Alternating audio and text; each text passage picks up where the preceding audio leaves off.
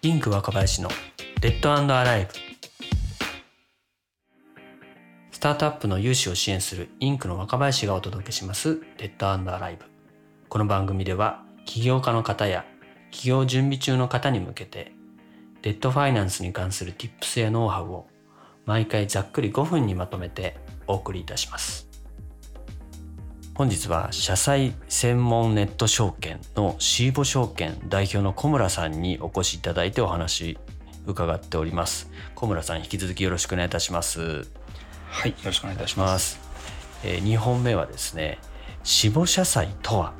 っていうこと。そもそも死亡社債って何だろうっていうことですね。なかなかこうエクイティ中心に資金調達するものと思ってらっしゃる企業家の方にとっては結構馴染みがそんなにある言葉でもないかなと思うので死亡社債とはっていうところと。それからスタートアップにとってそもそもデスト製の資金調達ってどんなメリットデメリットあるんだろうみたいなところについてもですねぜひ小村さんに伺っていきたいと思います。はい、はい、お願いいたします。えー、死亡社債ですね、えっと、私に募ると書いて死亡と読みますけれども最近結構ツイッターでもちょっと話題になっていてはい、はい、100話目で心が折れるあのうさぎっていうですね。あの漫画がちょっと話題になっていたところを端を発してですね。結構本当に50社以上とかあのスタートアップ起業家がですね投資家を回っていくっていうところであの50社を超えていくとですねいろいろこの死母の問題が出てくるよねっていうところがツイッターでちょっと話題になってたんですけども、はい、はい、小村さんぜひこの死亡のこう定義といいますか考え方について教えていただけますでしょうか？そうですね。死亡のまあ厳密な定義はあえてちょっと分かりづらく言いますけれども、うん、あのまあ、公募でないものあの取得勧誘形態っていうのが死亡だと定義、まあ、金商法上定義されていて、まあ、会社法も絡んできますかね。はい、であのなんでそのその中でも、まあ、プロ志望って呼ばれるものと、まあ、適化機関投資家向けの志望と呼ばれるものとあの最近だと特定投資家志望という制度も、うん、あのまあ、できていてでもう一つがあの少人数志望ですね、はい、まあ、それぞれあの適化機関投資家さんは、まあ、本当プロとあの昔からあったプロの制度であの、まあ、その方々に対してはこう、まあ、開示規制ですとかあと人数の規制っていうのは、まあ、そこまでこうなくてですね、でなおかつあの、まあ、49人あの、まあ、その適格機関投資家の方は49人にもカウントされないので、まあ、少人数志望と併用する場合でも、まあ、人数通算には入らないという、はい、ころがございます。ややこしいのが、まあ、最近できたその特定投資家志望でですね、うんうんうん、でこちらは特定投資家なり、まあ、特定投資家として判定をするっていうのが、まあ、証券会社を通じると、まあ、こうできて、まあ、ざっくり言うとそういった制度ではい、でその方々にだけ限定してあの志望をかけるときは特定投資家志望になるっていうものになりますね。あ募集をかけるときはですね。はい、で、まあ、3つ目、まあ、これが、まあ、ツイッターでちょっと話題になった件でも、うん、あの関係してくる、まあ、少人数志望というものがあってですね、うん、これは3か月以内のあの、まあ、同一債権の勧誘人数の通算が50人未満でないといけないっていうものになります。それを超えるとこうあの公募になってしまうというものです。まあ、定義ちょっとあえて細かく言いましたけどそういったものになります。はいもしこれ公募になってしまうとどういった義務がこう発行体、企業側にこう課せられるんでしょうか、はい、そうですね。分かりやすく言うと開示規制ですね、うん、がかかってきます。有価証券の届け出書が必要であったりとか、うん、まあ、あのその他、まあ、開示に関するさまざ、まな規制がかかってきます、ですね。そうするとその開示規制をこうきちんと守らなかったり有価証券届け出書などをきちんと提出をしなかったということになりますと、これこうガバナンス的に問題があって必然的に例えば上場審査とかっていうところで影響が出てくるみたいな理解であってますか？そうですね。外形的には禁書法違反にはなるんですけれども、うん、まあ、ただこの勧誘とは何ぞやというのが難しいところでその特定有価証券の話をしてなければ、うん、まあ、勧誘じゃないんじゃないかっていうのもありますし、うん、まあ難しいところでありますね。本当にその、なんでしょう、スタートアップの場合、ピッチを各投資家さんにされると思うんですけど、それだけで果たして特定有価証券の勧誘になるのかっていうと、うん、まあ微妙なところではありません。タームシートなんかを提示してるわけではないので。なるほどですね。まあ、はい、とは一方で、まあ、その声かけ自体でも勧誘に当たる可能性もなきにしもっていうことですね。条件を細かく提示してたりしたら。おっしゃる通りですね。うんうん、でまあ、なのであの、まあ、やっぱり人数の管理っていうのはしっかりやってであのガバナンスしっかりされている、あのスタートアップさんは基本的に人数のあの通算の、まあ、管理っていうのはされてますので、うんうん、それをお勧めはいたします。なるほどですねちょっと整理させていただくと3ヶ月以内に同じ条件で49人以下だったらいいけど、はい、それ以上を超える声かけ勧誘などをすると死母じゃなくて公募に当たる可能性があるよと。おっしゃる通りですね。で、えー、公募の場合だと、えー、開示規制っていうのが発生するよと。有価証券届出書とかを出さなきゃいけなくなるよと。でそれを守らないと、はい、ガバナンス上の問題があるよと。でそれが上場審査とか影響出るかもしれないよと。でそれのまあ例外というわけではないけれどもいわゆるプロの投資家の方適格機関投資家であったりとか、えー、はいえー、いう方々はそこにカウントされなかったりあるいはそのプロの投資家の方々のみを対象とするような場合っていうのはその制限を今申し上げた死亡の制限っていうのはかからない。おっしゃる通りですね、はい、まあ、あえて定義をしっかり説明させていただいたので、まあ、そのプロの方はですね、はい、あまり関わってこないので、まあ、ちょっと一旦出演いただいてもいいのかなとは思います。ありましたありがとうございます。はい、ありがとうございます。でこの同一債権の定義っていうのが、うんうんうん、あの私ちょっと株式の方はそこまで明るくなくてこれが、うんまあ、難しいと思います。実務上おそらくですね、その種類株式で、あのまあシリーズ A、B とかこう言われるものって、まあ種類株を変えると思うんですけれども、はい、おそらくそれは別の有価証券に当たると思うので、ね、例えばシリーズ A の時の、うん、はい、お声がけと、まあ、シリーズ A とシリーズ B を3か月以内にするっていうこともまあないとは思うんですけれども、あのまあ、例えば間に普通株を挟んだりしても、うん、そこは通算されないんじゃないかなと、まあ、私のあの今個人的な見解としてはそう思います。そういうことですね。だから例えばシードラウンドとプレイ A とシリーズ A と3回違う？例えば普通株と例えば J キスとえー、優先株みたいな感じで調達しているその累計でお声かけした、えー、投資家の数が49とかってことじゃなくて条件のそれぞれ違う1ラウンドごとでのカウントになるっていう理解ですよね。そうですね。厳密に同じ種類株、まあ、同じ株式の中での人数ですね。うんうんうん、ありがとうございます。はい。昔6か月だったんですけど通算が3か月にあの短くなりましたので、まあ、よりかかりにくくはなったとは思います。ありがとうございます。今ねちょっとあのツイッターで話題になりました死亡の定義についてまず丁寧に伺いました。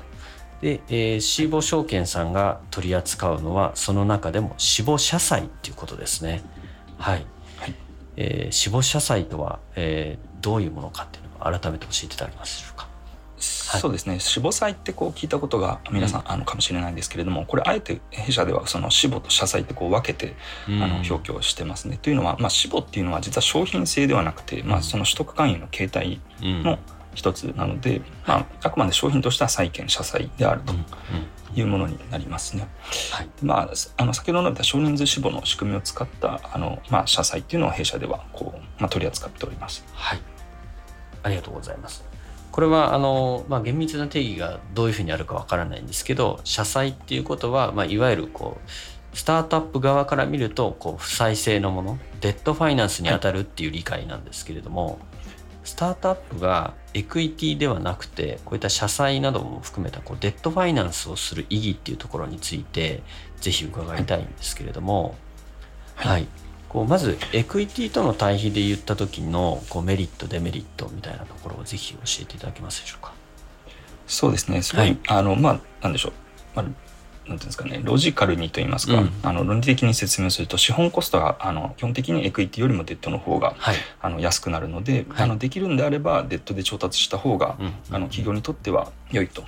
で分かりやすく言うと、まあ、希薄化を防いだりですとか、でまあその経営権にあの、まあ、関係するところとかが、あのまあ、債権の方が、まあ、関与が薄いっていうところが、はい、あの経営者としてはメリットになりますかね。ありがとうございます。えー、つまりそのエクイティファイナンスってまあ返済の義務っていうのはあのまあ厳密に言うと買取条項とかない限りは基本的には返済する類のものではないけれども求められてるリターンみたいなものを考えると、はい、えー、デッド、はい、負債性のものより圧倒的に高いですよねと。いうところが、ね、いわゆる資本コストのお話ですよね。はい実現したリターンっていうのが、まあ、その株主の方に、まあ、お支払いしたというと、うん、まあ、違和感はあるんですけれども、うん、まあ、その方へのリターンということで、うん、まあ、債券の場合だと利息っていうところがそのリターンになる。という違いですね。ありがとうございます。例えば、まあ、あの利息制限法とかでいうと15%とかっていうアッパーがありますけどなんかそれよりももっとこうエクイティの方が期待リターンっていうのはパーセンテージとして高くなるっていうことですよね。そうですね、ね、特にその、まあ、IPO は M&A をこう、まあ、エグジットの機会とするその VC さんとかだと、うん、やっぱりその10年で、まあ、100倍とか、うん、まあ、そういった目線がある方が、まあ、数十倍とかですね、うん、まあ、こう特にシードに近いほどあの、まあ、そういった期待になってきますね。そうですよね。ありがとうございます。そこのまあ期待リターンがまあ低いというところと、まあ、それに紐づいてになりますけど、えー、希薄化を防ぐことができる。それからまあ、はい、えー、経営権を渡さない、えー、資金調達になるので、まあ、そういったところでも経営者にとってメリットがあるということですよね。はい、ありがとうございます。次に、えー、銀行融資などとの対比でいうといかがでしょうか？そうですねまあこれも端的に言うと裏側がどれぐらいこうリスクマネーなのかっていう違いになって、うんうん、やっぱり銀行さん裏側が預金がまああるっていうのもあって、まあ、こうなかなか、まあ、審査が厳しかったりですとか、うん、こうなかなかこうなんて言うんでしょう、まあ、赤字だったらこう余しがつきにくかったりですね、うん、こう対してこう、まあ、社債の、まあ、弊社が裏側にいらっしゃるお客様だと、まあ、しっかりそのリスクを取っていると理解されて、まあ、適合される方に限定してますので、うん、一概にこう赤字だから買わないとかっていう判断にはならない。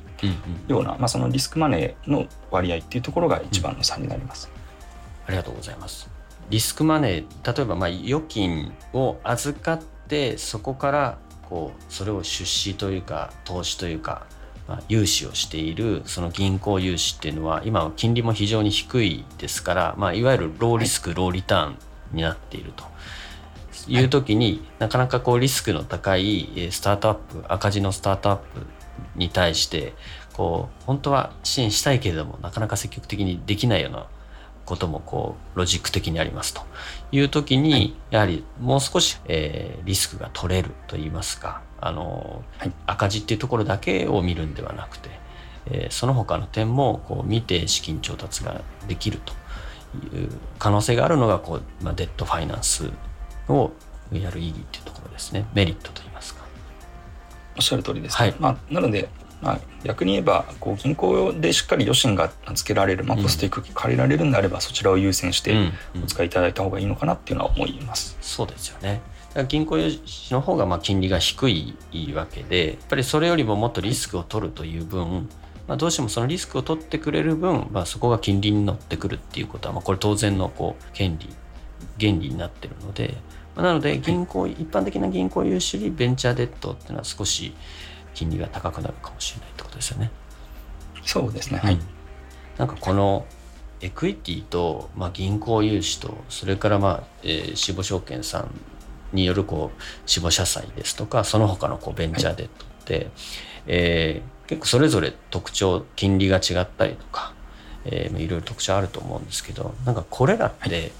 あのよく聞かれるんですけどどれをこう選んだらいいんですかとかってよく言われるんですけど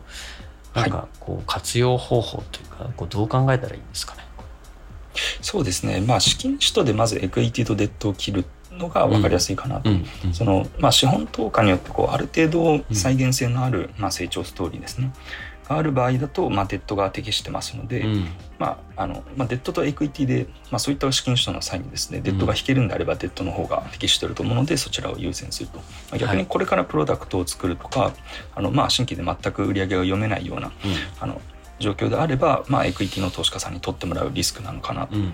いうのがありますね。でその、まあ、デットをいざ使うとなった場合に、まあ、まずはあのその制度融資ですとか、まあ、公的な、まあ、金利の低いようなものっていうのを検討いただいてその後は、まあ、事業の状況等を見ながら、まあ、銀行さんが与信がつきそうであればそちらをお使いいただいて、まあ、弊社みたいなあのですとか他ベンチャーデットのあの提供されているようなところ、うん、あの結構増えてますので、はい、まあ、そちらを検討する。で、まあ、注意いただきたいのはそのベンチャーデットといってもですね、うん、あの実はその新株予約権がまあ何て言うんでしょうまあ、付随して、まあ、取引されるようなものがあって、それは、まあ、どちらかというとエクイティの性質になるので、まあ、デッドと言いながらもエクイティだと思って調達した方が良いのかなっていうのはあります。確かに。そうですね。いわゆるワラント新株予約権付き融資というものですよね。そうですね、ね、これ CB と違って、うん、はい、完全にあの別物、まあ、私が聞くあの実際の単語を見たわけではないんですけども、うん、聞く限りは、まあ、CB は転換されるものですけども、うん、あのまあ、完全別個でこう取引されるもののようなので、そこは注意した方がいいのかなと思います。そうですね、そこはあの銀行融資の性質ありつつも、えー、エクイティの性質も強いよというところでそこは注意して取り扱った方がいいということですね。そうですね。両方やるというイメージですね。はい、はい、私が思うになんですけどやっぱりこうデットとエクイティ今こう小村さんにご説明いただいたようにやっぱりまあ全然この資金使途お金の使い道によってこう全然違ってくるものなのでなんかどれか一方だけを選択するっていうことではなくてこう相互補完的にこうシチュエーションに応じて活用していくというか選択肢をこう拡大する拡張するような、えー、考え方でいくといいのかなっていうふうに思ったんですけれどもそういう考え方で合ってますかね、はいおっしゃるとですね。あとはやっぱりまあ多角化っていうのは聞いたことがあるかもしれないんですけれども、まあ、一つの手段に頼ってるとそれがこう何かの理由で難しくなった時にまあかなりリスクを負うことになるので、まあ、単純にあの分散させておくっていう観点もありますね。まあ、あの結構そのしっかりされてる企業さんとかだとバンクフォーメーションといってこう、まあ、銀行融資でも結構その引ける、まあ、あえて1個から引くのではなくて何社かから何個かからあの優勝を引いているようなところもありますね。そうですね。まあ日本の場合ですといわゆるあの信用保証協会っていうあのところがあって、はい、ここが8000万円の無担保モーションの枠を持っていて、まあその銀行融資に対して保証してくれるっていう仕組みがあるので、なんかこの保証をつけれるうちに今おっしゃったようなこうバンクフォーメーションというか複数の金融機関ときちんとお付き合いしとくみたいなことも大事だし、まあそれだけじゃなくて、まあ、エクイティファイナンスももちろんだし、ベンチャーデットもシチュエーションに応じて使っていくっていう、まあ、こういう選択肢を多く持っておくっていうことは、なんか非常に重要なことかなというふうに思います。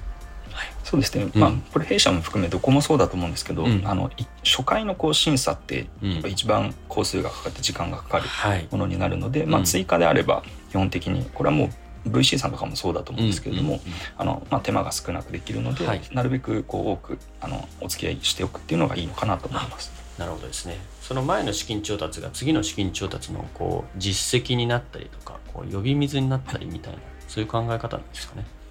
そうですね。基本的にもうどの金融機関さん、まあ、投資家さんもそうですけども、うん、あのまあ一社あのなんでしょう、まあ、一回投資したら終わりというよりは追加をの目線があることが通常だと思うので、うん、はい、はいありがとうございます。ここまでですね、えー、死亡の定義であったりとか、あるいは死亡証券さんが取り扱っている死亡社債というものについて、それからスタートアップにとっての、えー、死亡社債を含めたですね、こうデッド製の資金調達、デッドファイナンスについて、それぞれのメリット、デメリットなどをこう伺ってきました。えー、小村さん、えー、ここまで一旦ありがとうございました。はいありがとうございました。最後までお聞きいただきましてありがとうございました。少しでも今回の配信がお役に立ちましたら番組のフォローや高評価などをお願いいたします。またこの番組への感想や質問は概要欄のフォームからお気軽にお寄せください。それではまた。